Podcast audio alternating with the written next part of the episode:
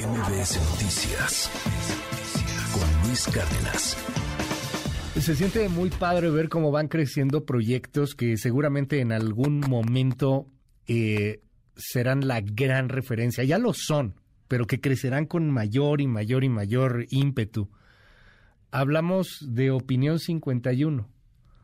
Esta eh, plataforma con las plumas pues más agudas, eh, plumas que hacen reflexionar, plumas intensas de mujeres en este país y que se fundó eh, contra viento y marea, con, con, muchos obstáculos, pero que hoy está cumpliendo, bueno, no hoy, fue la semana pasada, si no me equivoco, pero que está cumpliendo un año más.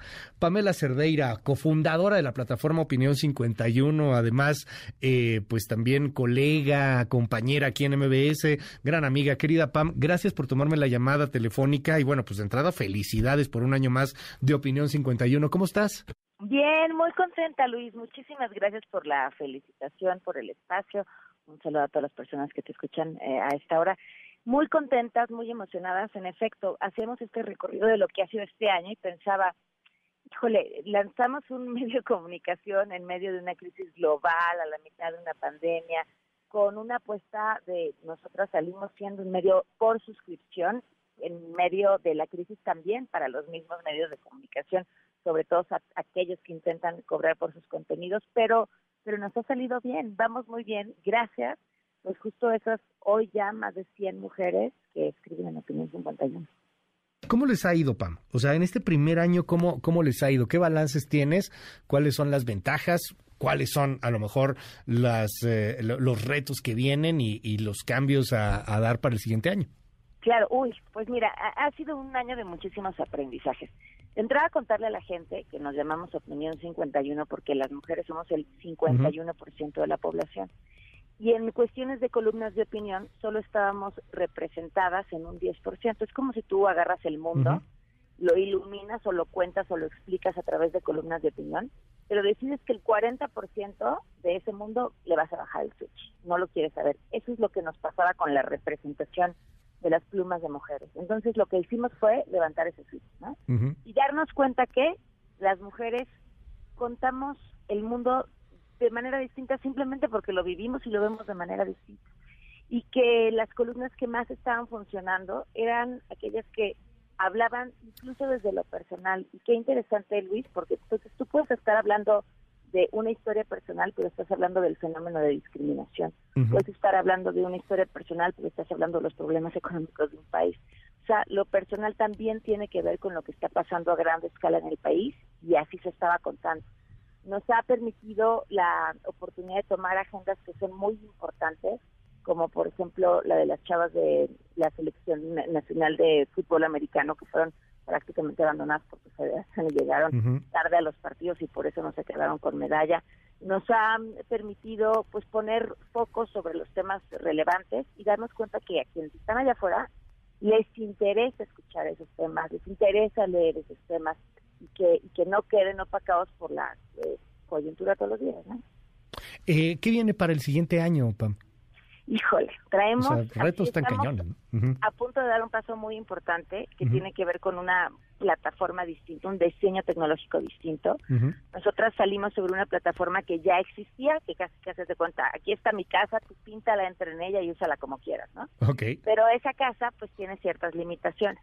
Y el siguiente paso que queremos dar en Opinión 51 tiene que ver con construirnos nuestra propia casa, con un diseño tecnológico que hasta donde hoy sabemos ningún medio digital está utilizando, que nos permite tener una precisión brutal sobre Luis, tú entraste, tú nos leíste.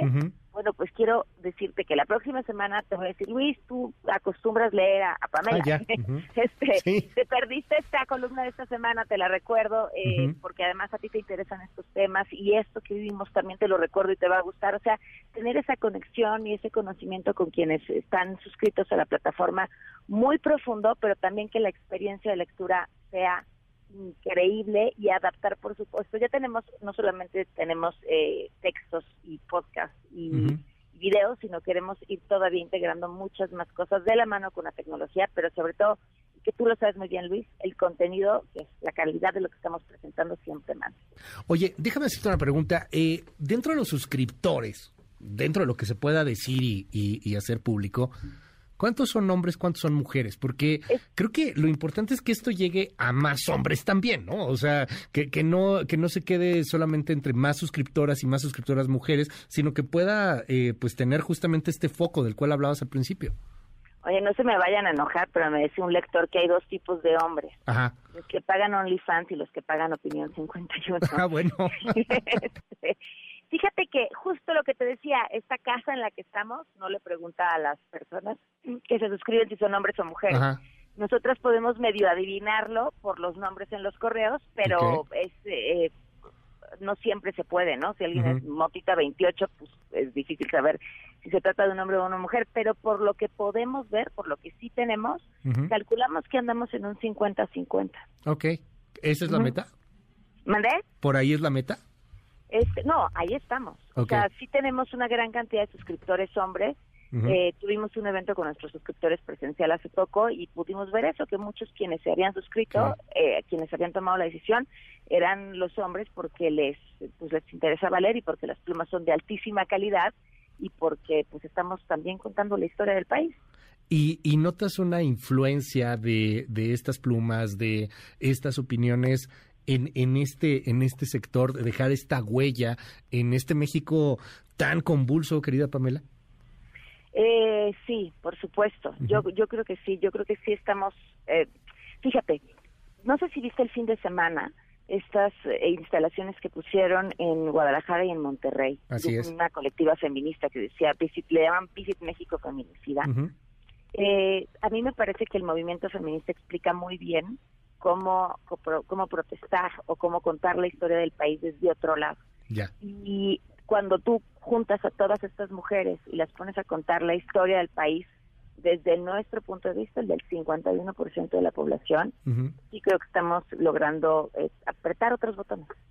Pamela Cerdeira, es un honor tenerte aquí en este espacio y de verdad muchas felicidades por muchísimos años más, Pam, y aquí estamos eh, siempre eh, si nos das si nos das oportunidad. Muchas gracias. te, lo aprecio y agradezco muchísimo. Luis, un abrazo. MBS Noticias con Luis Cárdenas.